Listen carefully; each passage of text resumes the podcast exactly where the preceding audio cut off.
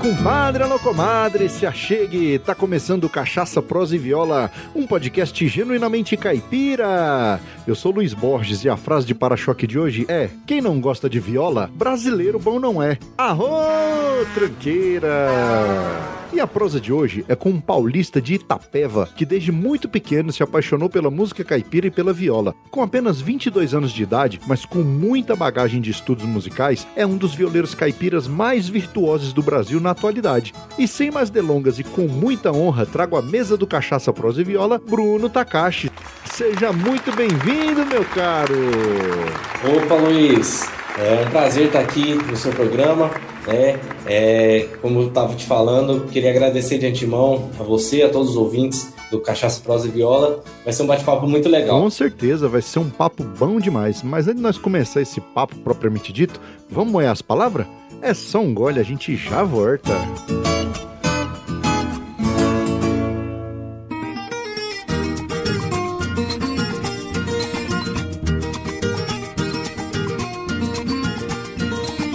Compadre, comadre, em primeiro lugar, muito obrigado pela audiência. Você é fundamental para a existência do Cachaça, Prosa e Viola. E eu tenho que agradecer imensamente aos nossos padrinhos, Léo Lopes, Luciano Pires, Marcel Hatz e Samuel Milanês. Muito obrigado pelo apoio, vocês são batuta demais. Nós conseguimos manter o podcast com o apoio dessas pessoas que se sensibilizaram e entenderam a importância desse projeto. Através de pagamentos mensais, eles ajudam a manter o profissionalismo e eficiência da nossa estrutura de produção. Então, se você gosta do nosso conteúdo e quer nos apoiar, acesse o site cachaçaproseviola.com.br barra apoie e escolha um valor que caiba no seu orçamento mensal. Você pode nos apoiar mensalmente pelo PicPay, pelo PagSeguro, pelo Padrim ou ainda fazer um apoio único pelo Pix. Assunto é só, com R$ 1,99 você não toma nem um golinho de cachaça num boteco de beira de estrada, mas com esse mesmo valor você ajuda a manter vivo o podcast mais caipira da podosfera. Isso não é brincadeira, de verdade. E aí, você já deu uma espiada na lojinha do Cachaça Prosa e Viola? Uai, tá esperando o quê? Lá nós temos camisetas masculinas, femininas e infantis, além das canecas e agora os bonés, todos com estampas exclusivas exclusivas. E ao comprar os produtos da lojinha, além de sair por aí desfilando cachaça, prosa e viola, você também apoia na melhoria do nosso podcast. E você que é nosso ouvinte já sabe, tem 15% de desconto em qualquer produto da loja de camisas e canecas. Basta informar o cupom CPV15 na tela de pagamento mas independente de se tornar um padrinho ou madrinha ou de comprar os nossos produtos aí na loja, a forma mais importante de nos ajudar é esparramar o podcast para um compadre ou para uma comadre que tem afinidade com as nossas prosas. Então vamos combinar um negócio? Você sabe de um compadre ou de uma comadre que gosta desses assuntos, que gosta de cachaça, que gosta de viola? Então apresenta o podcast para eles e ajuda nós, ajuda eu aqui, esse compadre seu aqui, a esparramar um pouco mais de entretenimento e cultura de qualidade por esse mundão de meu Deus. Posso contar contar com seu apoio? Então tá bom, quero só ver, hein? Companheiro é companheiro. O recado agora é para você que é um empreendedor e tá me assuntando. Você já imaginou o seu produto, serviço ou marca sendo divulgado aqui no Cachaça Prosa e Viola? Pois saiba que anunciar em um podcast é muito mais eficiente e barato do que você imagina. Você ficou curioso? Então terminando esse episódio, acesse cachaçaproseviola.com.br barra anuncie e solicite o nosso Media Kit. Quem sabe a gente fecha uma parceria e a sua marca passa a ser divulgada aqui no Cachaça Prosa prosa e viola por esse mundão afora. E no mais é isso. Vamos pro que interessa, porque a prosa de hoje é um oferecimento da loja Eu Amo Cachaça. Na Eu Amo Cachaça você encontra as melhores cachaças com os menores preços do Brasil e a entrega é rápida e segura para todo o território nacional. E olha só que bacana, a loja Eu Amo Cachaça tem o um cupom de desconto CPV10 que dá 10% de desconto para você que é nosso ouvinte. Então não se esqueça, pensou cachaça? Acesse euamocachaça.com.br.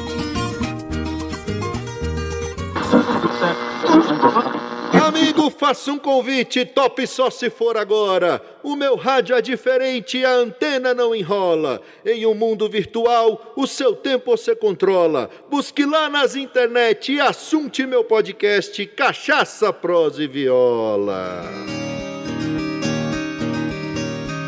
Meu pagode é uma chibata, sujeira eu desfaço. Na pontaria certeira, com certeza eu devasto. Nessas dez cordas de aço, procuro desembaraço. Pra defender a viola, eliminar a sujeira. Mandei fazer de encomenda essa viola de aroeira. Bruno, aqui a gente gosta de começar o programa da seguinte forma: eu gosto de saber das origens do meu convidado. Em que contexto que você chegou nesse mundo? Rapaz, eu sou de uma cidadezinha do interior de São Paulo, chamada Itapeva. Queria mandar um beijo pro pessoal da minha cidade de Itapeva. Sempre eu tô indo para lá. É, meus pais moram lá ainda. É, e eu vim de nenhum músico, né? Vamos se tratando assim já do assunto de viola. É, todo mundo me pergunta se meu pai toca. Meu pai toca, mas ele começou a tocar depois de mim. Olha aí. É, então, é, eu lembro que eu estudava numa escola de pré-escola, né, na época era pré-escola, hoje é primeiro ano, e tinha um, um colega de, de, sala, assim, que gostava muito de, de, música sertaneja também. Meu pai sempre ouviu música sertaneja, uhum. né, o pai dele sempre ouvia, e a gente meio que montou uma duplinha ali de brincadeira na escola mesmo, e todo intervalo que tinha entre as aulas, né, a gente cantava junto. Entendi. Colocava o CD lá do Teodoro Sampaio, Rio Negro Solimões, e começava a cantar junto. Mas isso é, é só te cortando assim, voltando um pouco. Você nasceu em que ano? Eu nasci em 1998. 1998, cara, eu tô velho, bicho. eu nasci em 79, eu me achava tão novo até um dia desse. Agora eu fico vendo essa molecada de 98, 99, tudo já galalau grande, já. Nossa senhora. Cresce rápido, né? Pois é, eu, ó, eu tenho uma filha que ela nasceu em 99.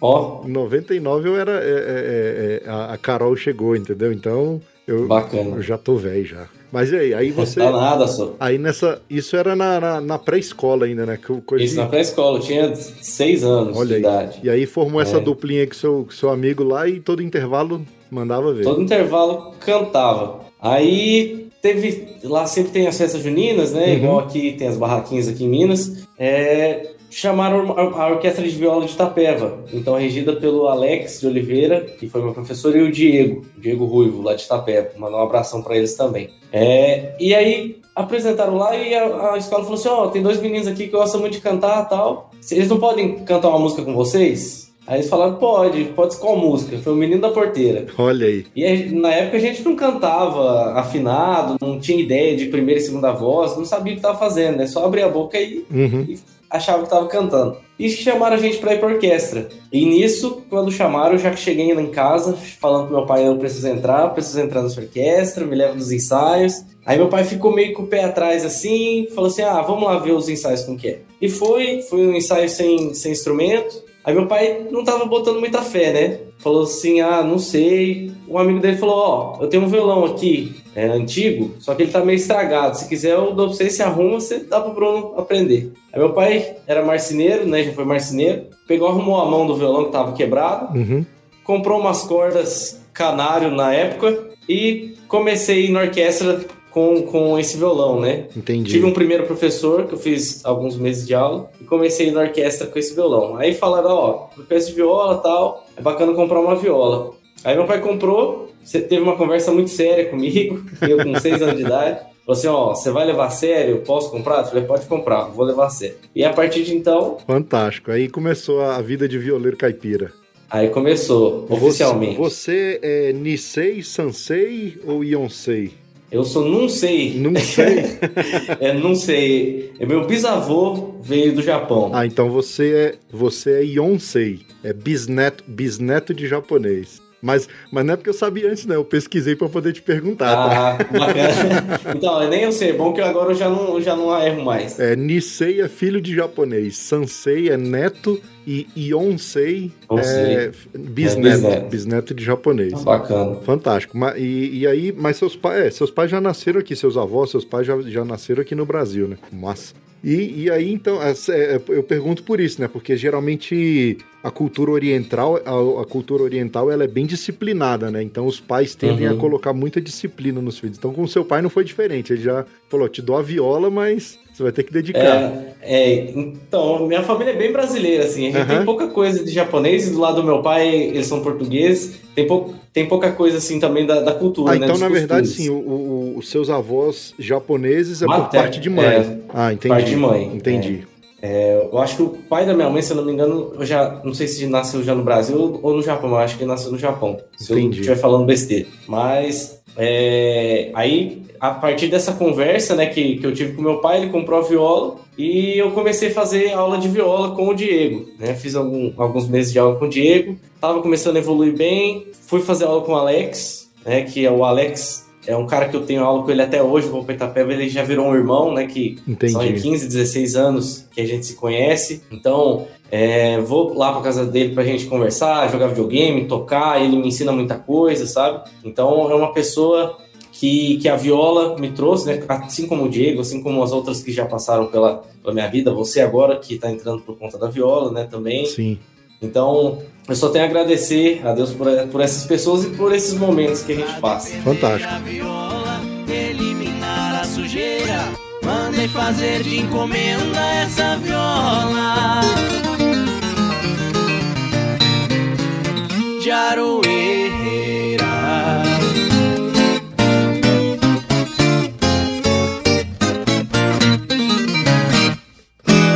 Olha só que bacana! O Cachaça Prosa e Viola faz parte da rede Agrocast, a primeira e maior rede de podcasts agro da podosfera brasileira. Conheça todos eles no site redeagrocast.com.br.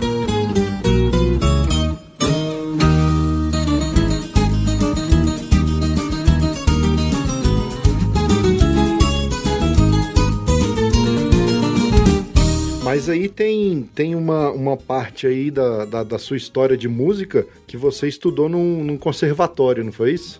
Isso, estudei no conservatório. Isso, estudei no conservatório de Tatuí. Lá não tinha é, viola né, na época. Acho que foi 2009, por aí que eu entrei. Entendi. É, eu estudei durante cinco anos, né? Fui lá, fiz o teste para violão com a viola. Na, na época, pela minha idade, eu só precisava fazer uma entrevista, mas eu já. Meu pai já fez questão que eu levasse a viola. Então, Viajamos tá. de madrugada, foi, fui o primeiro da fila no teste lá nesse dia. É porque então, até então você ainda morava em Itapeva, né? É, eu sempre morei em Itapeva. E é, é, é distante essa, é, uma, de uma cidade? Pode você teve que se mudar, teve que. Não, eu, eu viajava toda semana, né? Ah, entendi. É, eu ia uma vez por semana pro conservatório, perdi aula na escola, então era uma coisa que, que me forçava um pouco também, porque eu tinha que pegar aquela matéria, estudar para ir bem uhum. é, na, na, nas aulas. E eu viajava 160, 170 quilômetros toda semana. Olha, isso aqui é vontade de tocar viola, né? De, de, de aprender, né? De na estudar. Na verdade, não era nem viola, lá era. Você falou que fez o teste com a viola. Conta aí, uhum. segue, segue aí como é que foi o teste. Eu fiz o teste com a viola, é, falou assim, ó, bacana. Na hora eu já falei assim, ó, você já passou. Aí comecei as aulas no conservatório, né? E tudo que eu podia né, aplicar na viola eu aplicava. E até hoje eu aplico. Muito, muito do que eu aprendi, uhum. é muito do que eu evoluí na viola é por conta do estudo do violão clássico. Mas o conservatório não é, não abrange só as técnicas de violão. Ali eu tenho aula de canto coral, tenho aula de teoria e percepção, de harmonia, contraponto, análise. Então tem, você aprende tudo sobre a música. Entendi. É, é, é, é uma coisa que os violeiros hoje sempre vêm, ah, Bruno, me ensina a teoria na viola. Como que você faz teoria na viola? Como você estuda teoria na viola? Existe a teoria musical, né, que se aplica na música ocidental no geral, e existe as técnicas da viola. Né? Se você conhece essa teoria que você tem que ler, né, que é uma teoria, você lê e você conhece o seu instrumento, você consegue automaticamente já aplicar, nem que seja para você caçar nota por nota, você consegue é, aplicar. É, porque o pessoal confunde muito, é porque tem duas, tem dois estudos, né? Tem o da teoria musical, que ele é geral. Então assim, a teoria musical ela se aplica a qualquer instrumento, inclusive a voz. Né? Quando você Sim. vai cantar, você está aplicando a teoria, que aí você vai aprender escala musical, tempo, vai aprender a ler partitura, essas coisas todas. O, e tem a mecânica do instrumento, que é um outro estudo completamente diferente, onde você vai aplicar aquela leitura na, na mecânica do seu instrumento. Então, assim, não tem como você falar, ah, me ensina a teoria da viola, ou me ensina a teoria do violão. É. A teoria é aplicada para qualquer instrumento, teclado, contrabaixo, bateria, e aí eu, eu, eu, falo assim porque eu também eu estudei durante muito tempo em escola de música, eu não cheguei a fazer conservatório de música clássica e tal, Uhum. mas eu estudei muito tempo teoria musical. Na, na época, na escola mesmo onde eu estudava, tinha aula de música. Então, na aula de música, a gente aprendia a, a ler partitura, aprendia os valores de cada, de cada nota e tal. E isso ajuda bastante, cara. Eu acho que eu sinto, Demais. muito, eu sinto muita falta hoje as escolas. É, é, normais escola mesmo, você tá matriculado na escola e você Uhum. tem uma matéria, música. Acho que Obrigatória, né? é, acho que faz. Que, que fosse opcional, entendeu? Que você tivesse ali, ó, você tem a opção de fazer música. Porque Aham. nem todo mundo. É igual esporte, nem todo mundo vai levar jeito pro esporte. Mas se você tiver a opção do aluno se matricular dentro da própria escola, eu acho que é, é, a gente teria muito mais qualidade musical é, é, surgindo aí, entendeu? Não só musical, mas eu, é, não, eu, eu, com certeza a música é, me ajudou muito positivamente nisso. É, como eu te falei, eu tinha que faltar uma vez por semana na escola. Sim, É, eu estudava num colégio que era bem puxado. E a música sempre me ajudou na, na- no sentido de percepção das aulas, de como ouvir né, melhor o professor, uhum, é, de como ouvir melhor as pessoas, entender melhor o que está acontecendo né, em minha volta. Então a música me ajudou com isso, de ter essa percepção sobre o mundo, sobre é, a, a- a escola, né, de como eu ia encarar aquilo que o professor estava falando, eu conseguia absorver uhum. de uma maneira que eu praticamente quase nem estudava para a prova. Eu sempre fui muito preguiçoso para estudar, até viola, violão, sempre fui muito preguiçoso. É, Então, hoje em dia eu consigo ter uma rotina de estudos, mas porque hoje já, já não é uma brincadeira mais. É, hoje eu vivo disso, então eu preciso manter a mão, porque senão o público começa a sentir também a diferença na técnica. Entendi. E quando você estava estudando violão, você deixou a viola de lado ou não? Você estudava o violão e se- se- sempre a viola estava ali em paralelo? Então, a viola sempre foi o meu instrumento principal. Entendi. Sempre. É, eu sempre é, me identifiquei, né? Colocar a viola no peito, assim, me identificar com o instrumento. Sabe? Aquela sensação que você tá em casa, sabe? Você Uhum. tá assim, tô, tô em casa. Então, é, eu, por mais que eu estudei violão, né? Os, os longos anos em Tatuí, eu fiz concurso de violão, é, um dos principais aí que tem de violão para os estudantes, né? O Souza Lima, lá em São Paulo. Fiz por dois anos, os dois anos fiquei em segundo lugar, mas eu nunca sentia uma confiança muito firme quando eu estava tocando violão. Uhum. É, hoje, hoje já é mais diferente pela experiência, a maturidade que a gente vai adquirindo. É, mas eu senti, sempre senti que a viola era a minha, era a minha, minha vida, assim, né? A viola, Então- a viola tem um, tem um. Eu sempre falo pro pessoal, o pessoal fica dando risada, mas a viola tem um quê de magia, assim, né, cara? Que prende a Sim. gente. Quando, Com certeza. quando- a- Até quem não gosta de música raiz, é, hoje a gente vê um movimento muito bacana de viola, com a viola instrumental, Sim. que está atingindo outros públicos. É, então hoje, é, antes, para o cara gostar de viola, obrigatoriamente ele tinha que gostar de música sertaneja, né, música Verdade. raiz. E hoje não. Hoje você, se você não gostar de Tião Carreiro, você ouve outras coisas na viola. Ouve jazz, ouve blues, ouve música clássica. Então, Sim. a gente tem muita coisa sendo tocada na viola. E se Deus quiser, daqui uns anos vai ter muito mais, né? Que a viola vai se disseminar no mundo. Ah, com certeza. E já falando aí dessas, dessa coisa de, de, de viola, de referência musical, qual as suas principais referências na música? Não só, não só de, de música sertaneja, mas quem que você busca inspiração ali pra pra moldar o, o violeiro, o violonista que você é? É, eu acho todo tipo de música válida, né? Seja música boa. Sim. Então eu ouço de tudo, cara, de tudo mesmo, sabe? Eu acho que hoje, hoje o que eu menos, menos ouço é viola. É um repertório de, de música raiz. Não por não gostar, né? Mas por não ter muita novidade mais nessa área, né? Você ouve Sim. pouca coisa de novidade. Então, repertório do Tião Carreiro, eu acho que já ouvi praticamente todas as músicas. É, do João Mulato, Zé Mulato. Então, Mas foi referência, acho- mas foi referência pra Claro. você no ano passado, né? Então, é, é isso que eu, eu- que eu ia te falar. Uhum. É, as nossas referências que vai mudando, né? É, periodicamente, conforme você vai absorvendo daquilo. Não que vai deixar de ser uma referência, né? Sim, sim. Você conseguiu absorver, mas você- eu sou aquilo que eu ouço. né? Então, Verdade. é, para te falar as principais referências, vou te falar de é, Tião Carreiro, que não tem como. né? se não fosse Tião Carreiro, a viola hoje eu acho que nem seria esse instrumento. É, eu acho que aconteceria o que, mesmo que está acontecendo em Portugal, está ficando é, meio esquecida, né? Essa cultura Uhum. de viola, e aqui a gente está vendo cada vez mais pessoas ativas.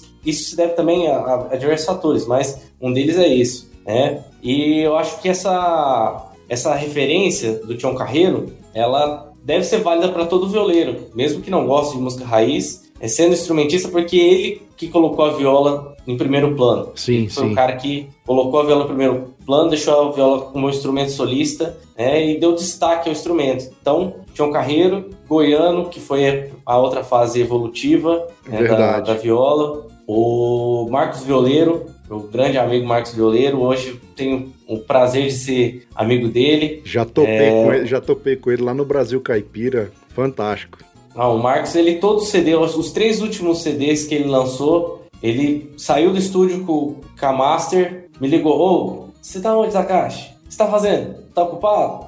Tô passando aí te pegar aí na sua casa. A gente entra dentro do carro, para num lugar, vai andando na cidade e ouvindo todas as modas do CD. Ele me perguntando o que, que eu acho. Então, o Marcos é uma pessoa sensacional. Tive em várias oportunidades com ele. Um, um grande abraço pro Marcos também, se estiver assistindo. É, é, avançando um pouco nas referências. Aí a gente tem o Lucas Visitácio, Sim. né, que quando eu conheci eles, é, conheci o trabalho deles, morava em Itapeva ainda, falei assim, nossa, o que, que é isso? Porque o material que eu estudava, que eu via do YouTube, estava muito saturado, você não via muita gente fazendo coisa diferente. Aí eu, eu- apareceu o Lucas Estácio fazendo aquele solo rápido, limpo, é, um solo diferente, solo inédito, né, música autoral. É uma, Eu fiquei uma, doido, falei, nossa. uma identidade própria, né? Porque é o que eu Sim. falo. é, tem muito violeiro purista. Eu não sou contra, eu, respeito bastante. Mas o cara acha que tem que tocar na régua ali, igualzinho o original. É, fato, se você está interpretando, eu acho que você tem que. O quanto mais original, melhor. Mas é importante essa questão de você dar o seu sotaque pra viola. Claro. Se a gente for, for parar pra pensar, foi o que o Tião Carreiro fez lá atrás, né? Sim. Ele pegou o recortado da viola, que já era um ritmo já bem tradicional, e deu uma pegada diferente, botou um tempero ali e virou pagode, Sim. entendeu? É, eu acho que toda mudança, né, musicalmente falando, é válida. Uhum, É, desde que você não descaracterize a ideia principal da obra. é verdade. É, é, porque, por exemplo, eu vou gravar Pagode em Brasília. Se eu gravar Pagode em Brasília igualzinho o Tião Carreiro gravou, por que, que o pessoal vai me ouvir? Exatamente, eu tenho o mesmo Que, que, pensamento. novi- é, que novidade ele vai ver ali? Então, se for pra eu tocar igualzinho o Tião Carreiro, eu sei tocar igualzinho o Tião Carreiro. Eu tirei o solo igualzinho a ele. Uhum, Só que se não for pra dar minha cara, não tem por que eu gravar. Já tá gravado, já. Sim, sim. Igual o Tião Carreiro, não, não vou gravar melhor que ele. Né? Não, eu não tô mudando pra ser melhor que ele, mas mudando pra dar minha identidade. E eu acho que tem-se, não só no, no meio da viola, mas em, em todos os meios de outros estilos, esse, esse lado mais tradicional, esse lado mais raizão, que, que não aceita muita alteração. No choro a gente tem também, é sabe? verdade. Mas, Mas a gente vê cada dia isso caindo por água abaixo, né? sim. Não, inclusive aqui, aqui em Brasília a gente tem o Clube do Choro, né? E, e tem o, o choro tradicional, do jeito que é, que é, que é, manda o figurino. Uhum. Mas tem muita gente hoje já mesclando choro com jazz, o choro Sim. com clássico. Cara, e fica. Eu acho, que- eu acho que a mistura ela é sempre bem-vinda, é claro, desde que você não, não mude completamente a identidade daquele ritmo, né? Mas quando você traz ali, você, você traz umas pitadas ali, poxa, isso aqui lembra Tião Carreiro, poxa, isso aqui lembra Chiquinha Gonzaga, sei lá. E, mas tem a cara, mas é o Takashi tocando, entendeu? Você lembra assim, pô, isso aqui Sim. lembra Tião Carreiro, pô, mas é o Takashi, essa viola é do Takashi. É, o cara começar ouvindo, né? Igual a gente tem várias referências que eu ouço, por exemplo, o Felipe Rezende, né? Meu, o meu amigo, Sim. parceiro de dupla,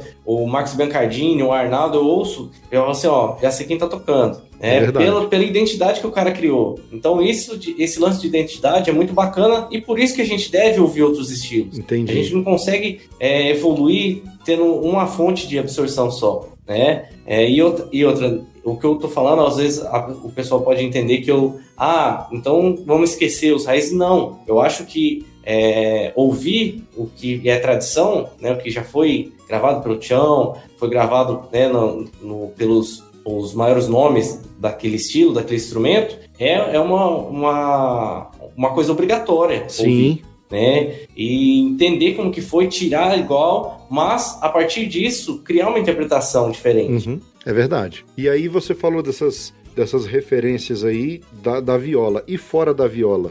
Aí dentro da viola eu consigo citar mais, mais algumas. Assim, É, por exemplo, o Ne- o Neymar Dias, Que que já já, é uma- vai para um lado já é uma outra pegada. totalmente diferente. Né? O Neymar também tem o privilégio de, de conversar com ele, de ser amigo dele hoje. É, tivemos algumas oportunidades juntos, tivemos no concurso, é, o último concurso que teve de viola, foi pelo Revelando São Paulo, que ele ficou em primeiro, eu fiquei em segundo. Fantástico. É, deixa eu ver. O Arnaldo também é uma grande referência para mim. Sim. Não tem nem como eu, eu negar esse fato. O Arnaldo, desde pequeno, eu ouvi ele no Viola Minha Viola. É, ficava observando o que aquele violeiro fazia, ficava tentando tirar as coisas que eu achava legal. É diferenciado, né? O Arnaldo é diferenciado. Aí tive a oportunidade de conhecer ele em 2006, se eu não me engano, pela orquestra de viola lá da minha cidade, que fez um intercâmbio com a Orquestra Paulistana, levaram eles para Itapeva. Sim. E aí conheci o Arnaldo. Aí em 2007 a gente esteve juntos também em Itapecerica, que a Inesita fez um show. Então eu conheço o Arnaldo tem, tem um tempinho bacana já. Também outro grande irmão que a viola me deu. E as referências fora,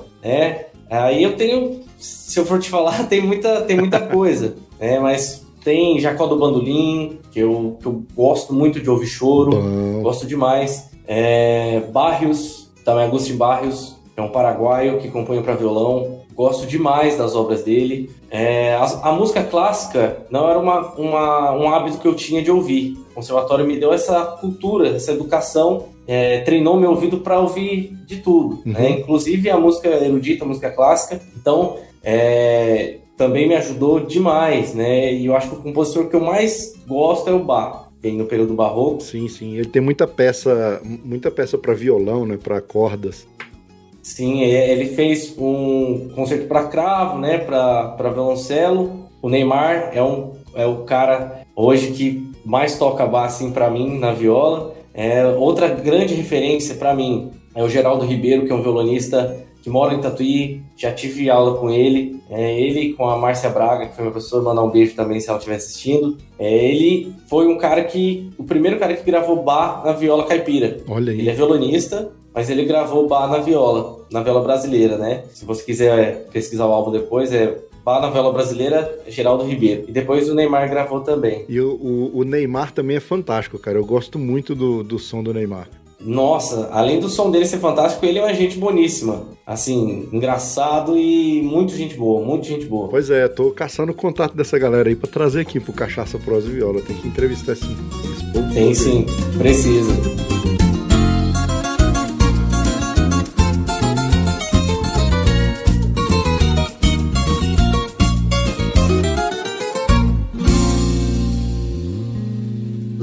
Su, você gosta de rede social? Então larga a mão de ser bobo e segue nós no Instagram, Facebook e Twitter. É arroba CPV Podcast.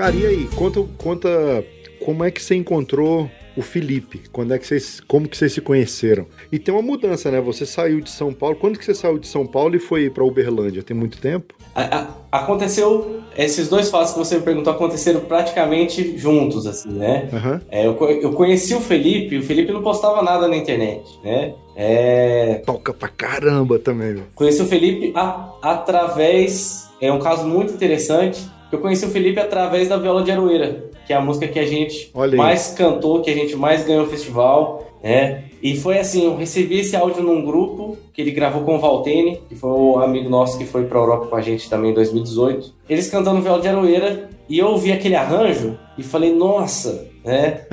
falei, cara, que isso? É, se você me permite tocar um pedacinho Sim, dele aqui? toca aí, só pô. o povo lembrar?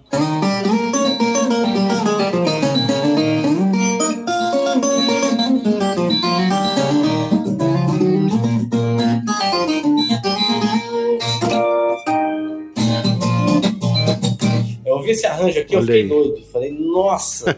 Fui atrás de quem tinha mandado áudio no grupo. Falei, cara do céu, parabéns. Esse arranjo só tem um defeito. Aí ele falou, mas o que, que é? Eu falei assim, não, é que ele não é meu, não foi eu que fiz.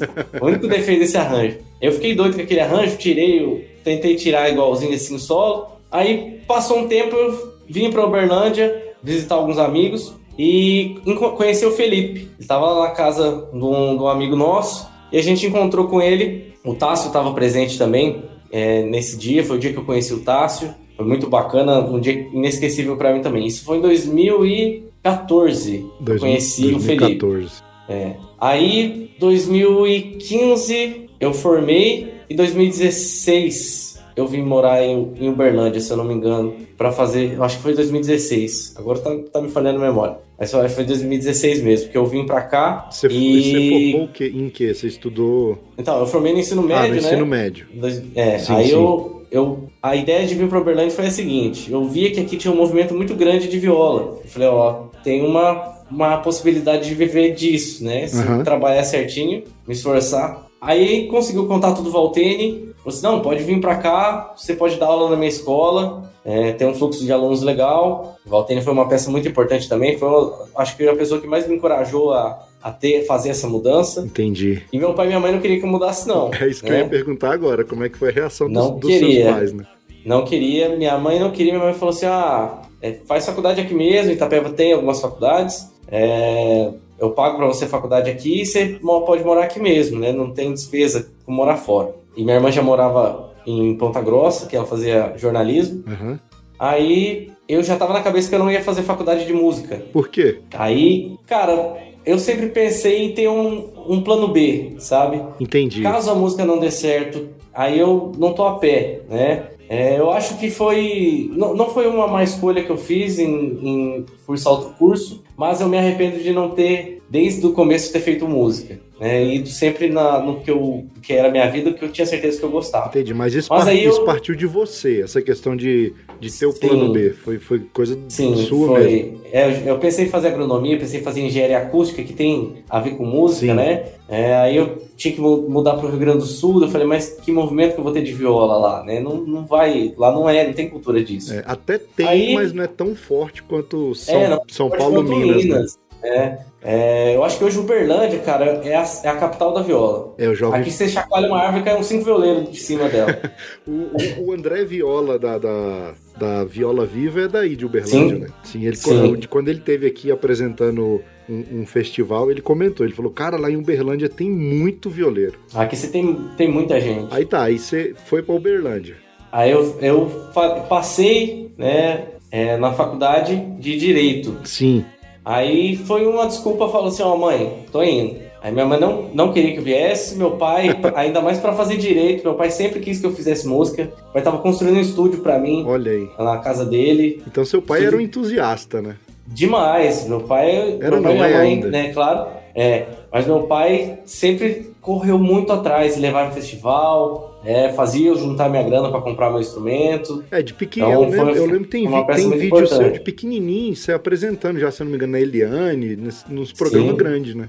Sim, eu já, eu já tinha feito é, participação no Globo Rural, fui na Eliana duas vezes, né, no- na Record, é, fiz al- algumas TVs re- regionais também, na SBT, na Globo. Né, Então, meu pai sempre estava levando. Todo Uhum. evento que tinha lá em Itapeva, ah, vai ter uma abertura aqui do mercado municipal, reabertura do mercado municipal. Eu ia lá para tocar o hino nacional na viola. Olha aí. Vai ter ah, um evento na praça da prefeitura, o Bruno vai. Vai ter uma audiência na- na- no fórum, o Bruno vai tocar o hino nacional. Então, ele sempre me levou em todo canto. Fantástico, Aí, quando é- eu falei é bom. ele, quando eu falei para ele que não ia fazer música, ia fazer direito, ele falou: "Mas como assim?" Cê ficou meio indignado. "Mas você acha que você vai ser feliz fazendo isso, que não sei o quê, que não sei o quê?" Aí eu, na época, não sei se cabeça de adolescente estava meio revoltado, não sei, mas minha cabeça sempre tava no que eu não ia largar a viola, né? Aham. Até porque eu, eu ia querer. A minha proposta foi de mudar pra cá pra me sustentar com o dinheiro de viola e não precisar do dinheiro deles. Entendi. É,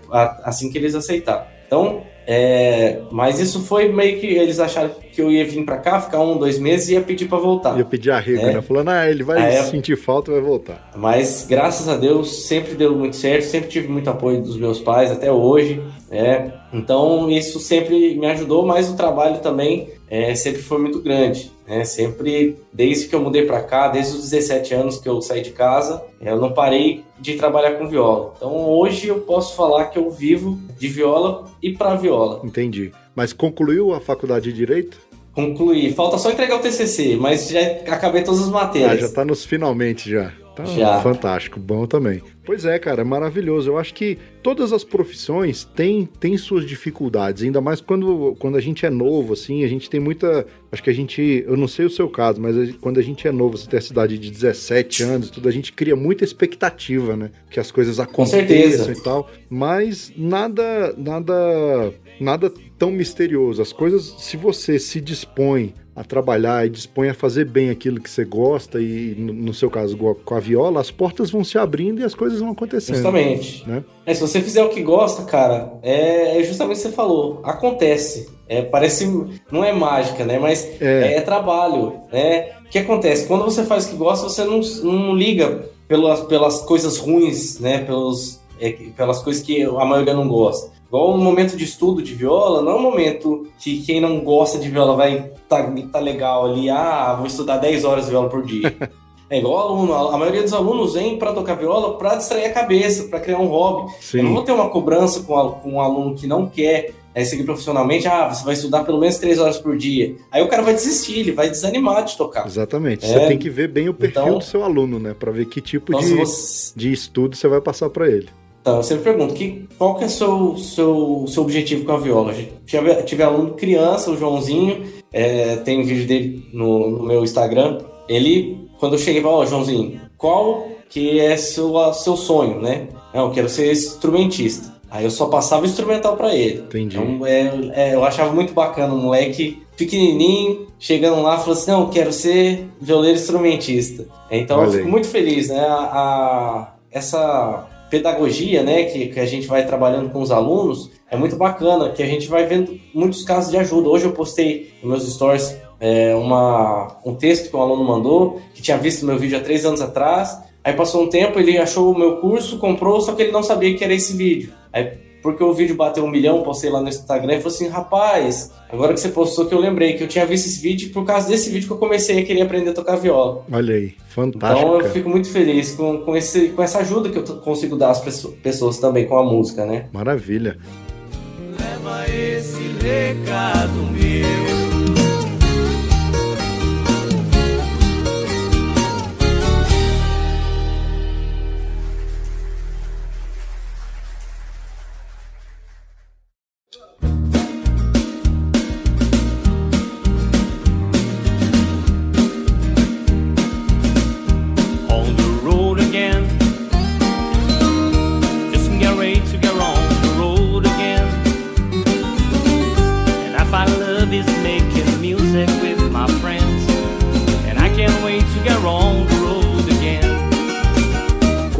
Felipe você começou a fazer, quando você conheceu ele, começou a fazer essas parcerias musicais já.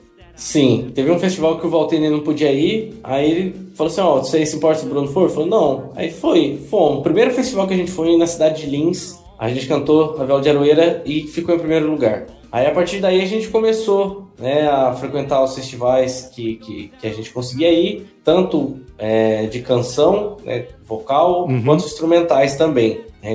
Que foi que nos ajudou e pagou a nossa viagem para a Europa. Eu estava falando hoje com o Felipe sobre isso, o tanto que as coisas estão mais difíceis hoje, tanto que o tempo que, que a vida mudou, né? É verdade. Nossa rotina mudou Em tão pouco tempo, né?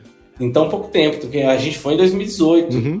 né? Na metade de 2018. E de lá para cá, o tanto de coisa que já aconteceu, o tanto que o, que o, que o mundo mudou, que, que as relações mudaram. E hoje, uma viagem que a gente fez, igual a gente fez, não teria como fazer. É verdade. né? Não seria possível nem se tivesse todo o dinheiro do mundo. Hoje tá difícil Então- até de, você ir- de sair do seu estado e ir pra outro estado, imagina pra outro país, cara. Não, tá difícil de sair dentro de casa, né? É, é Aqui verdade. tá, tá triste a situação, tá morrendo muita gente, então tá muito sério. Olha aí, é, é- é lamentável. Mas assim, eu tenho esperança de que com a chegada da vacina agora e com a. Sim, Vai, vai, daqui a pouco estabiliza isso aí. Com a graça de Deus, não é possível. com E certeza. como é que foi lá na Europa, em 2018? Foi você, o Felipe e quem mais?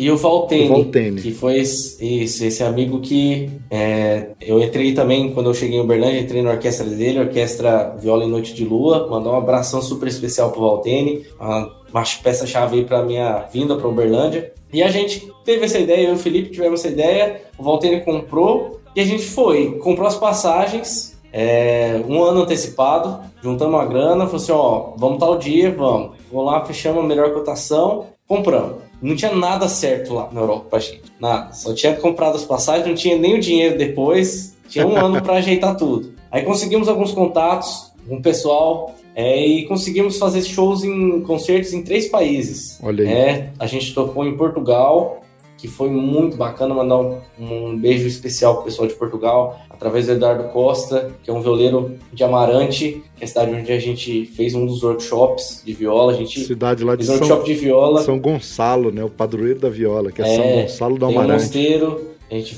é, visitou um mosteiro, né? Tem um- uma energia super bacana a cidade. O pessoal foi muito bem receptivo com a gente. É, foi um sonho. Eu a gente fechava o olho assim e não acreditava onde que a gente estava tocando, onde que a gente tinha chego, né? Com a viola. E foi, foi concertos instrumentais ou vocês cantaram também? A gente tocou de tudo, cara. Tocou de tudo. Tocou é, choro, Olha aí. tocou samba, tocou pagode de viola, mostrou o pagode. E o bacana do pagode é que a gente tocava e, e perguntava para os portugueses, né? pra- Que a gente deu workshop para as crianças, assim, Uhum. tinha, tinha alguns adultos também, mas em geral era crianças que tocavam violão. A gente emprestou as nossas violas e tinha um pessoal que tinha umas, mais umas três violas caipiras lá em Portugal. É, Mandar um abraço também para um amigo Quinando, que foi muito importante para a gente, amigão especial. Mandar um, um beijo especial para ele e para a esposa dele, que nos receberam assim, de braços abertos. Maravilha. É, ele já via meus vídeos de viola lá de Portugal, eu um violeiro português. Começou a aprender viola caipira pela internet. Olha aí. Falou que já via meus vídeos. Quando eu cheguei lá em Portugal, falou assim: Cara, eu já vi seus vídeos desde pequenininho. Então ele, ele é português. Ele é português, casado com uma brasileira. E falou: Cara, já vi seus vídeos desde pequenininho. Eu falei: Nossa, não é possível. Como, como assim? Como a internet é, é bacana. Pois é, cara. É, eu, então eu aqui- sou maravilhado com esse esquema da internet por isso, porque a gente alcança. Aqui no Cachaça Prosa e Viola, bicho, tem ouvinte que me manda mensagem do Japão. Portugal tem muito ouvinte meu lá em Portugal. Então assim, você fica. Não tem fronteira o negócio, né? É muito bom. Não, cara. não tem fronteira. E, cara, foi a realização de um sonho, de um sonho mesmo. Eu não consigo descrever para você tanto a parte musical que a gente pôde é, se desenvolver como artista, né, como ouvinte. A Europa, qualquer lugar que você anda tem música tocando, tem música rolando, músico assim de, de nível internacional Altíssimo. tocando na rua Maravilha. de nível altíssimo, tocando na rua. A gente conseguiu é, ouvir Mozart na Áustria, na terra de Mozart, Olha aí. um concerto especial de Mozart, num dos melhores, nas melhores salas do mundo. Então, cara, assim, é, a gente visitou muito cemitério também, visitou o túmulo do, do Bach, é, do Bach não, do Beethoven, desculpa, do Beethoven, é, do Brahms. Tem o túmulo do Mozart, mas é simbólico, né? Porque É. ele foi enterrado com indigente, então Exatamente. só tem um túmulo simbólico. É, eu acho que Strauss estava lá também, na Áustria. Eu estudei, eu estudei a história desses caras todos aí, de, de, de compositor, dos grandes compositores clássicos, Uhum. né? E essa história do, do, do Mozart é interessante, né, cara? Que ele foi enterrado como, Como como indigente. indigente. E aí hoje tem lá um, um- uma cripta, um túmulo, não sei, que é só representativo. Sim. Então, e é um negócio muito doido, cara, porque nesse cemitério tem uma ala só de músicos. E no meio tá Mozart, e em volta tá Beethoven, é, Strauss, Brahms, to- todos em volta de Mozart no centro. É, Aí tem os outros músicos também, que são menos conhecidos, que estão lá também enterrados nessa ala. Mas, assim, é uma energia totalmente diferente. O Fantástico. povo vai lá, deixa a flor, deixa a partitura das obras dele, assim, em cima do túmulo. Olha só. E aí você contando lá que quando vocês apresentaram um pagode de viola, a molecada, qual foi a reação da meninada? A gente perguntava o que, vocês é, sentem quando ouvem isso aqui? O que, que vocês lembram? Lembram vocês o quê? Aí falou assim: tocava o pagode, né? Fazia.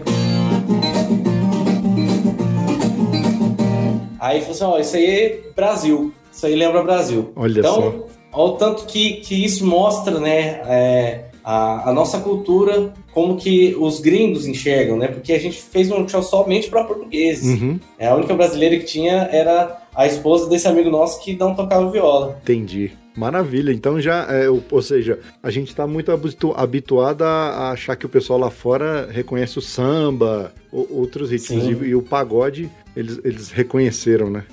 Como, como é, autenticamente brasileiro. Quando escutasse o pagode e lembrasse do Brasil.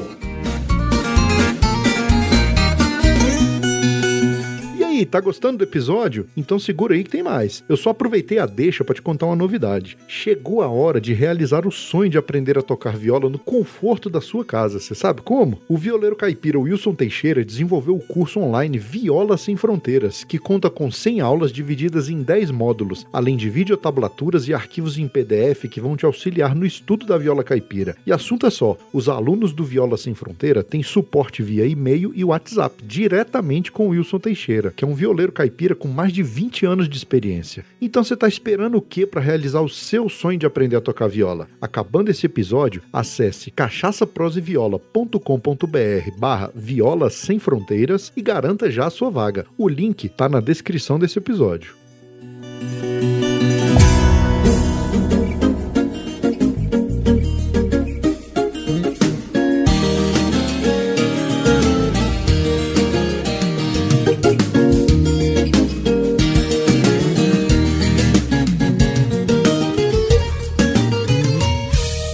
Vocês lançaram um, um, um, um, um álbum, não foi? Você e o Felipe? É o do. Do Ziaros. Do Ziaros. O que, que significa Isso. Ziaros? Zi- Então, o que acontece? É, quando fala viola, né? Quando pergunta para qualquer pessoa de viola, o que, que é a primeira coisa que vem na, na sua cabeça? Fala de viola. Geralmente o pessoal já liga direto com sertão, né? Com música raiz, né? Já faz essa ligação. E o nosso trabalho tem esse propósito de mostrar uma coisa diferente, né? Na viola. Então, é, quando falam que viola só raiz, a gente fala pelo contrário. Então, se você pegar o termo só raiz e inverter, dá Ziaros. Ah, olha aí.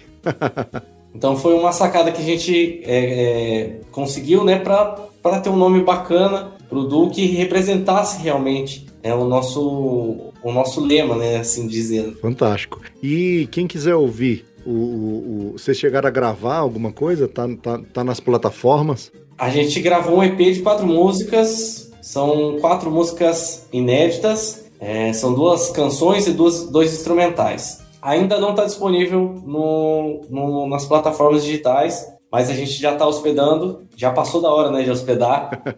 mas foi um EP que a gente lançou para ir para a Europa, né, para ter um Entendi. material para disponibilizar lá. É, graças a Deus, tudo que a gente levou, a gente vendeu de CD. Maravilha. O povo acabava o concerto assim, a sessão de autógrafos, outra coisa de momento artista que eu tive lá na Europa também, é, foi o que foi bacana. É, então, a gente vai disponibilizar daqui um, daqui um tempinho já vai estar disponível em todas as plataformas aí o, o EP do Dos Yaros. Que a gente precisou fazer uma remixagem Entendi. é, para alterar algumas coisinhas que ficaram meio correndo assim para a viagem, né? Que a gente finalizou o CD um dia antes de, de embarcar. Fantástico. Então, Então são quatro músicas Mas foi- inéditas. isso, mas foi um trabalho muito suado, de altíssima qualidade, é, que vocês vão gostar de, de ouvir, pode ter certeza. Maravilha, eu já tô aqui agoniado já. Tem alguma. eu ouvi uma, uma música no, no YouTube, tem, tem, uma, tem uma faixa lá no YouTube. Eu acho que é a Guaicá que deve estar disponível. isso, Guaicá. Isso. Eu cheguei Guaicá a é ouvir. instrumental, Achei fantástica. é, é minha, do Arnaldo e do Felipe. Olha aí. É. Só uma coisa boa. Eu comecei o tema dela junto com o Arnaldo, no dia que a gente estava sentado, assim, de bobeira, tocando, e começou a sair o tema, eu chamei o Felipe, desenvolvemos e, e virou aquilo lá. Cara, maravilha. Eita, nós! Quer fazer parte do nosso grupo de ouvintes do Telegram? Para participar, é só clicar no link que está no post desse episódio. Vai pagode, vai pagode, encher o mundo de beleza, levando só alegria pra dar o tombo na tristeza. E aí tem uma outra faceta de vocês aí, você junto com o Felipe agora, que é acompanhando aí as Barbosa e outros artistas também, né? Sim, as Barbosa eu conheci através do Felipe, né, depois que eu vim morar aqui em Uberlândia, porque elas sempre estão fazendo alguns shows, né? Sim, É, então, e o repertório que elas tocam nos shows é, exige que você tenha várias pessoas ali tocando ao vivo e tocando legal, né? verdade.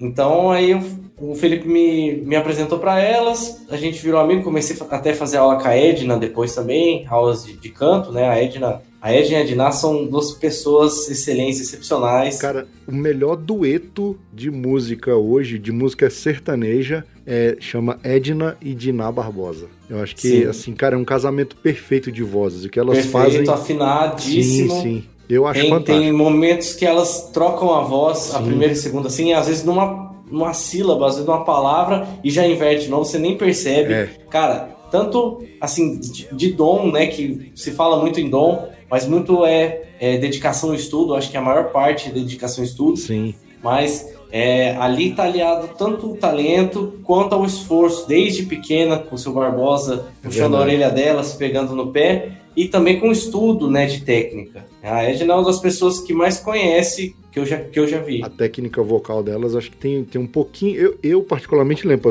pode ser- que eu esteja enganado, mas lembra muito canto coral, né? Eu acho que se deve ao, ao repertório que elas ouviam, É? né, é, as influências que elas tinham. É porque você vê um show delas, que você pega aí, tem Tião Carreiro, tem é, Roupa Nova, Sim, Berenice Zambuji. Então tem, cara, tem Christian o Brasil Ralph. inteiro no. Tem Raul Seixas, é, tem Luiz Gonzaga. Então tem tudo ali na- no show delas, tem o Brasil inteiro dentro do, do repertório delas. Então você tem que ter um conhecimento tanto técnico, Sim. né?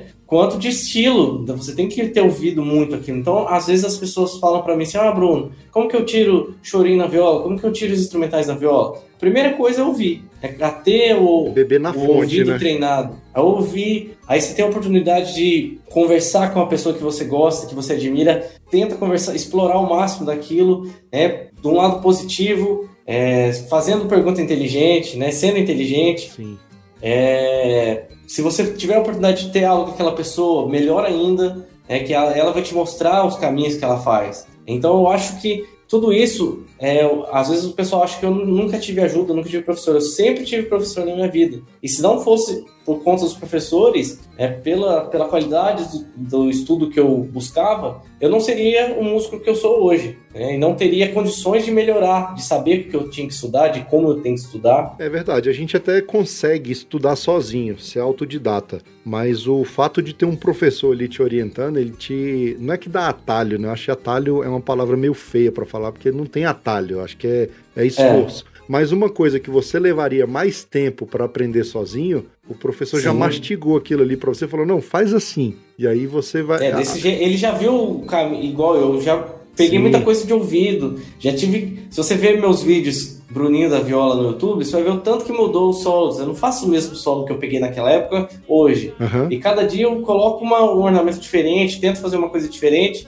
né, então a gente vai mudando com o tempo, tem que evoluir, né, o seu estudo tem que evoluir, senão você não, você não vai pra frente. É, isso é verdade. E, cara, eu acho, assim, as Barbosa maravilhosas. Sou fã demais. A minha mulher, então, nem se fala. Quando eu apresentei pra elas, acho que a, a- minto. Eu sempre fui, assim, de gostar mais de música caipira, música sertaneja. E aí frequento muito aqui, quando ainda tinha, né, antes da pandemia, é, os encontros de violeiro e tal. E aí, nesse, nesse festival que vocês foram com, a, com as Barbosas lá na casa do cantador, aí eu levei minha mulher. Eu falei, não, vamos pra você assistir. Ela, ah, mas vai estar frio e tal. Eu falei, cara, você vai gostar, vamos. Quando ela viu as Barbosa cantando, foi a primeira vez que ela ouviu as Barbosa, assim, frente a frente. Ela já tinha Aham. ouvido aqui em casa é, disco, vídeo e tal, mas, cara, quando ela ouviu presencialmente, ela apaixonou. Foi amor à primeira vista. Hoje é, é Deus no céu e as Barbosa na terra aqui, entendeu?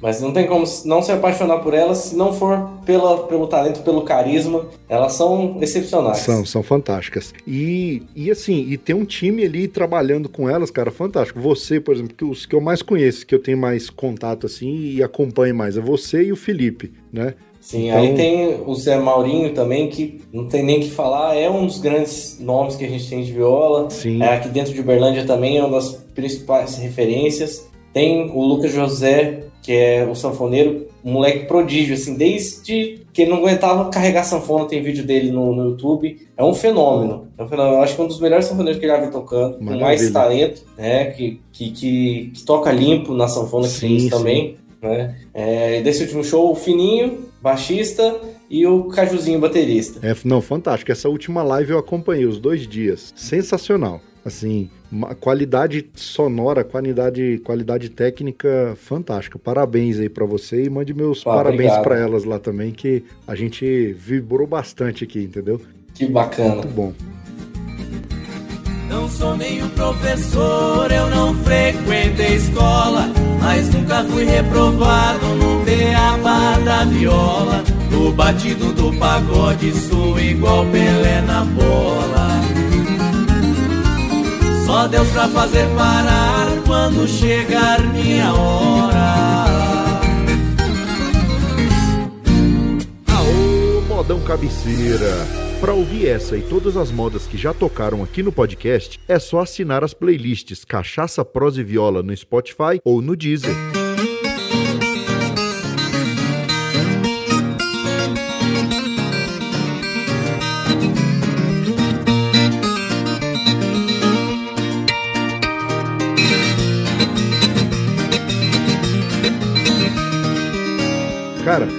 Aroeira. O arranjo ficou tão bom que hoje a referência para tirar a viola de aroeira é Felipe e Bruno. Todo mundo, Sim. a maioria que eu vejo tirando viola de aroeira, pega o vídeo de vocês lá tocando para poder tirar igual.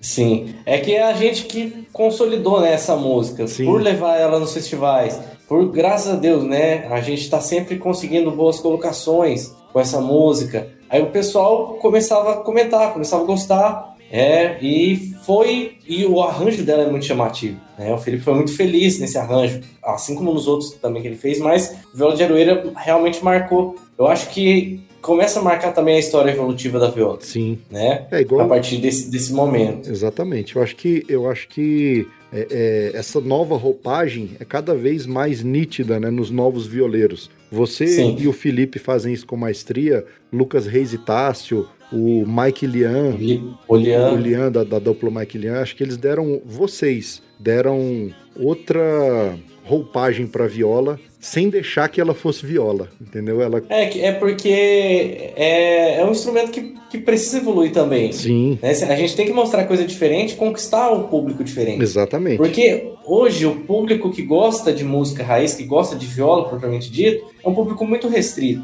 Se a gente for pensar no macro, né, do que que, ah, que que os sucessos né, mundiais que o povo conhece é, tem de diferente, eles alcançam o macro. Eu não estou falando que a gente tem que, às vezes, se prostituir, como muitas vezes acontece Uhum, né, no, no mercado musical. Mas você tem que pensar em atingir outras pessoas. É igual você tem. Eu, eu sempre eu posto no meu Instagram vídeo tocando choro, vídeo tocando tema de, de, de desenho, Mamonas tema de- Assassinas.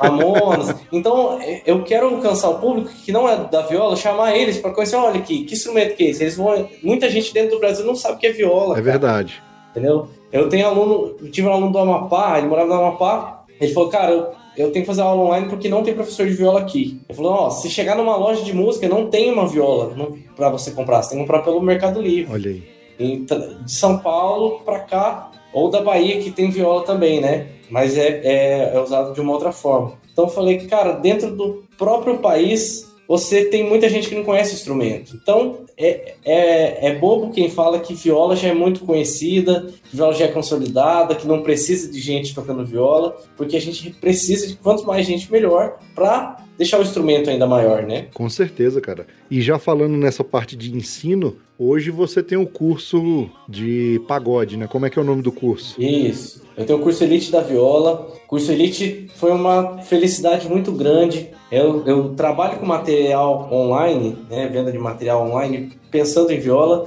desde os 16 anos de idade. É, hoje eu tô com 22, então tem um tempinho já que, que eu tô nesse mercado. Mas esse curso foi diferente porque foi um curso pensado, né? Foi um curso planejado. Antes eu gravava as aulas avulsas, Entendi. fazia os pacotes de pagode, pagode, pacote de contracanto e vendia esses pacotes. Hoje não, eu fiz um curso com a pedagogia é toda é, separada por etapas ali. Uhum. Então o aluno vai ter acesso ao conteúdo do pagode. Não é porque é um curso de pagode que ele vai é, aprender só isso, porque vai aprender toda a dinâmica, né, todas, a, todos os elementos que envolvem para você tocar o pagode com perfeição. É, outra coisa legal do curso é que eu não simplifico nada. Então o aluno, da maneira como eu toco, ele vai aprender é cada etapa do processo, que é como eu estudo. Eu sempre oriento o aluno na forma como ele tem que estudar, para que o estudo dele consiga render. O aluno fala assim: ah, eu não tenho tempo para estudar. Mas não é possível que ele não tenha meia hora por dia que ele não consiga sentar ali e focar para fazer uns, uns dois, três exercícios, 10 minutos cada exercício, Uhum. mas pegar todo dia, pelo menos meia hora. Se você Entendi. tem aí duas, três, cinco, dez horas, melhor ainda.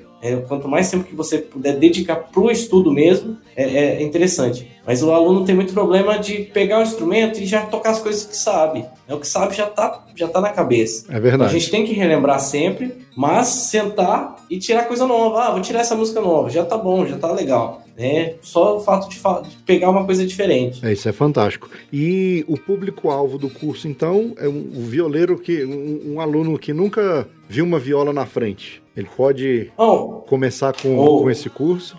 O curso, é, é, é claro, se o aluno já tem um conhecimento de troca de acordes, já tem um conhecimento, é, um conhecimento prévio de ritmo, de troca de acordes, ele já vai conseguir é, ter essa dinâmica do curso. Qualquer conhecimento prévio que tenha já, já é mais interessante. Entendi. Mas se o aluno começar do zero, não tem problema. Uhum. É o que, que eu fiz nesse curso. O primeiro módulo foi um módulo bônus que eu coloquei, que ele não fazia parte do cronograma, mas eu falei assim, ó, eu preciso ajudar quem não teve esses conceitos básicos. Aí o que, que tem lá? Não vai ter como afinar a viola, isso a gente tem aula de graça no YouTube, muita Sim. gente já, já ensinando. Mas eu ensino o quê? Postura, qual é a melhor forma do aluno segurar o instrumento, é, qual é a forma que ele vai segurar e não vai causar esforço desnecessário, isso está diretamente ligado com o som que ele vai reproduzir da viola. É verdade. Se ele se está confortável tocando, ele vai tocar mais fácil, vai tocar mais leve, vai conseguir tocar mais coisa difícil. Né? Ensino técnica aplicada para mão direita e mão esquerda para soltar os dedos.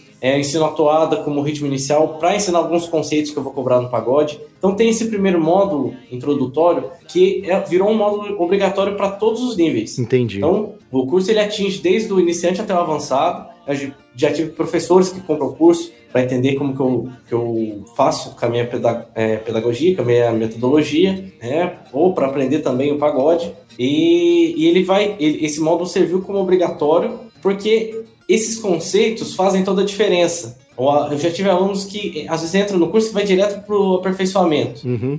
esse aluno ele não vai é, conseguir absorver 100% do que está lá no curso, porque ele pulou as etapas. Exatamente. Então, É a gente tava o alu- falando do atalho, né? Não tem, É, não tem caminho fácil. O, o curso já é um, um, um atalho, assim, praticamente, porque Sim. eu estou ensinando. É, eu pego literalmente na mão do aluno, ensino a mão direita isolada, a mão esquerda isolada, uma aula para juntar as duas mãos. Aí eu vou passar falando sobre a, a- a linguagem do pagode que o Tião Carreiro criou, como que você faz para acompanhar as músicas, né, com música de apoio. Falo de variações, com as variações mais complexas, até chegar no aperfeiçoamento. Então, aí são 30 aulas no curso que o aluno tem acesso para poder estar evoluindo no pagode e também em tudo, né? no- Nos outros ritmos, qualquer solo que ele for fazer. Maravilha. E o, o- quem quiser comprar o curso hoje, é só acessar qual a página do curso. Vamos já dar a ficha técnica aí pro pessoal. Quem quiser comprar o curso, é, eu peço que me chame no Instagram. Pode me chamar no, No inbox Instagram? Instagram. O que acontece? É, o curso, é, eu gosto sempre de explicar muito para o aluno, exemplificar, é, e conversar com o aluno e ver qual que é a real necessidade dele e ver se o curso é, é, vai atender essa pessoa. Entendi. Então, Então, eu você gosto faz sempre uma de ter essa, você faz uma análise prévia, né?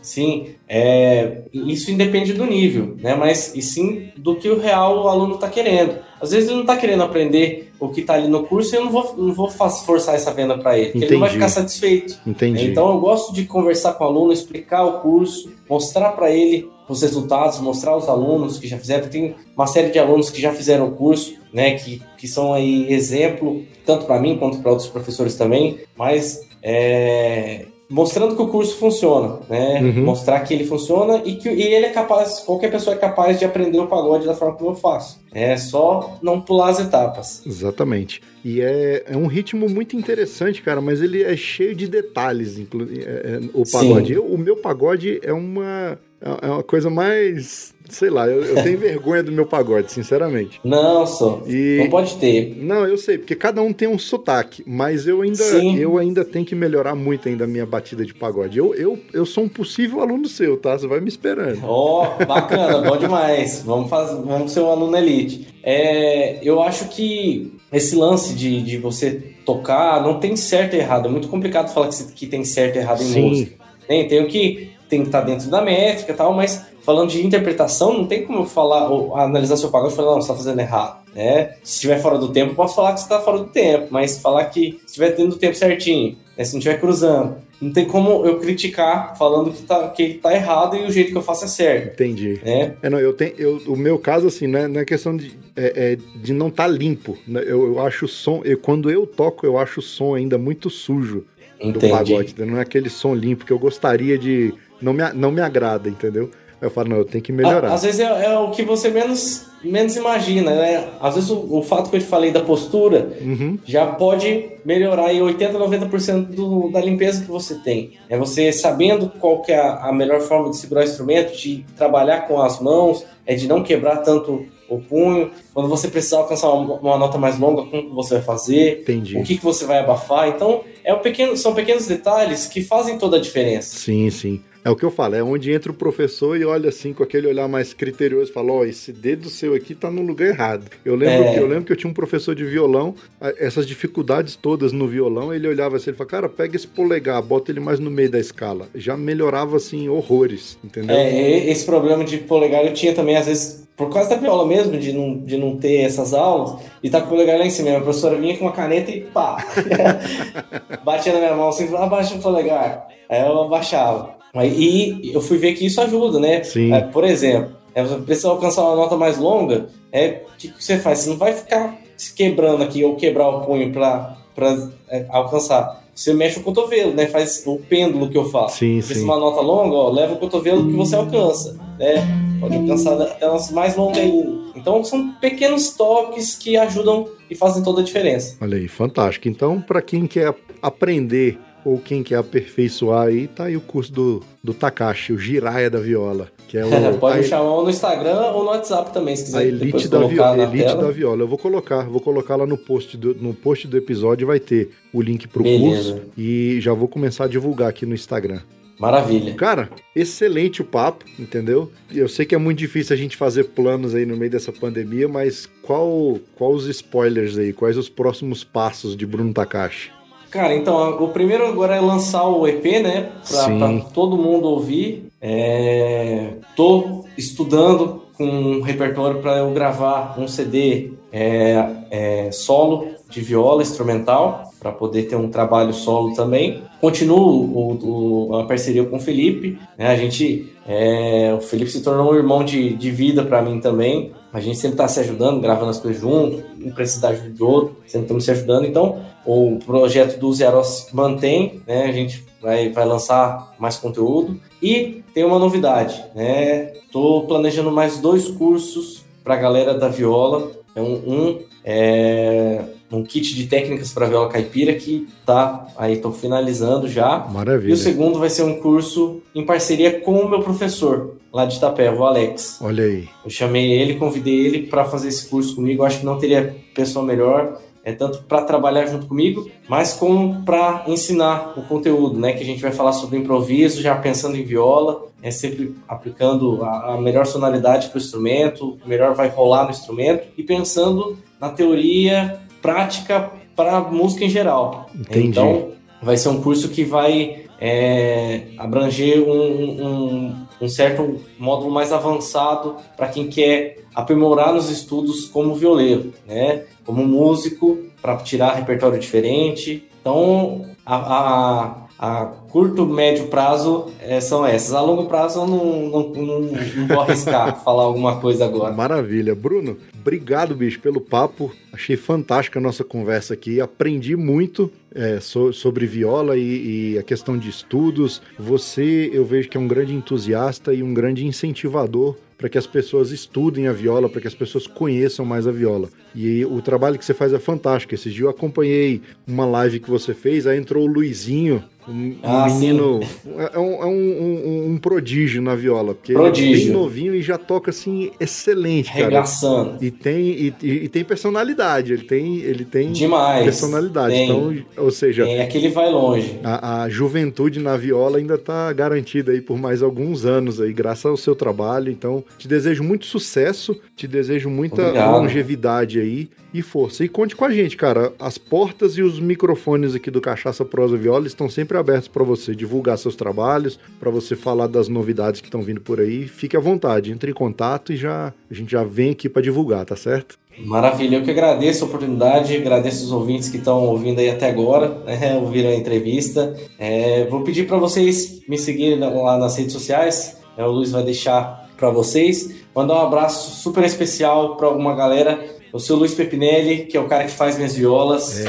Um abração. É, se não fosse é, a viola, essas violas, né, eu não conseguiria expressar o meu som da maneira como, como ele tem que ser. Ah, o pessoal da Foxrite, é, que está me apoiando com as interfaces de áudio, e o pessoal da Harmonic, que são os captadores para viola. Melhor captador que eu já usei na minha vida. Já Mandar tô... um abraço pro Jonathan e pro Jefferson. Já tô de olho nesses Lá. captadores aí. São é, cap... se você não e, tem... E são captadores brasileiros, né?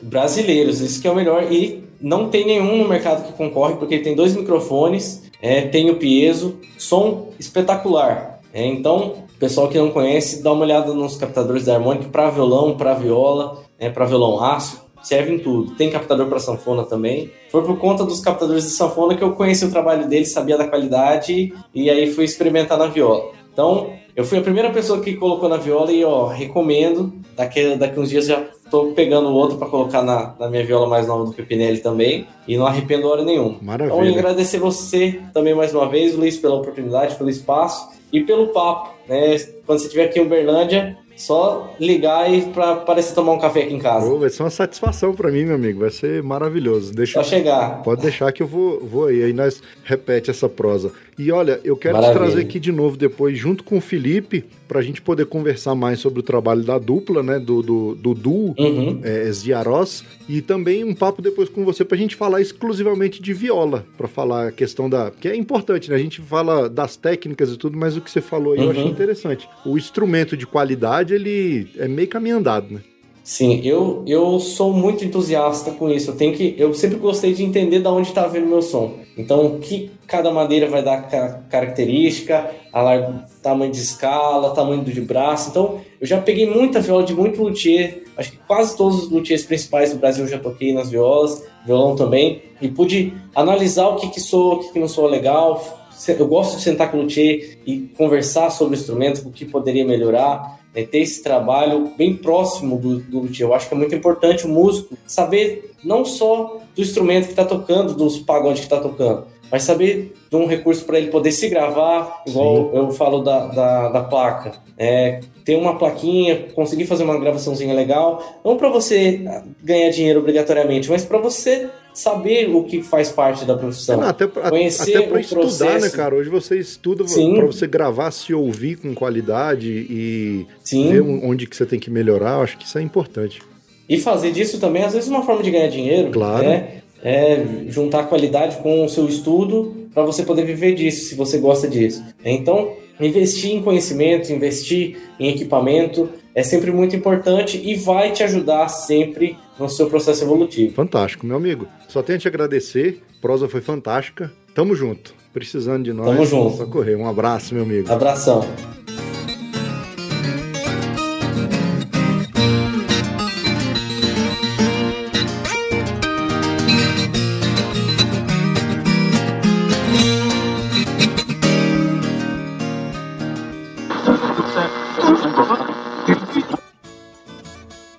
Gostou da prosa de hoje? Então acesse o site cachaçaproseviola.com.br, curta o episódio, deixe o seu comentário sobre o que você achou e, não menos importante, compartilhe o nosso programa. Você sabe como, né? Faz que nem as tia do WhatsApp. Copia o link do programa e manda no grupo da família, no grupo do trabalho, sai por aí contando pros vizinhos, pras vizinhas, pros compadres, pras comadres, enfim, para todo mundo que você conhece o que é esse Tarde Podcast e ensina para eles como baixar e ouvir os nossos episódios. Essas atitudes não custam nada, mas ajudam muito muito esparramar cachaça, prosa e viola por esse mundão de meu Deus. Então, mais uma vez, muito obrigado pela sua audiência e pelo seu apoio. Você é bom absurdo. E no mais é isso. Até o próximo episódio e tchau!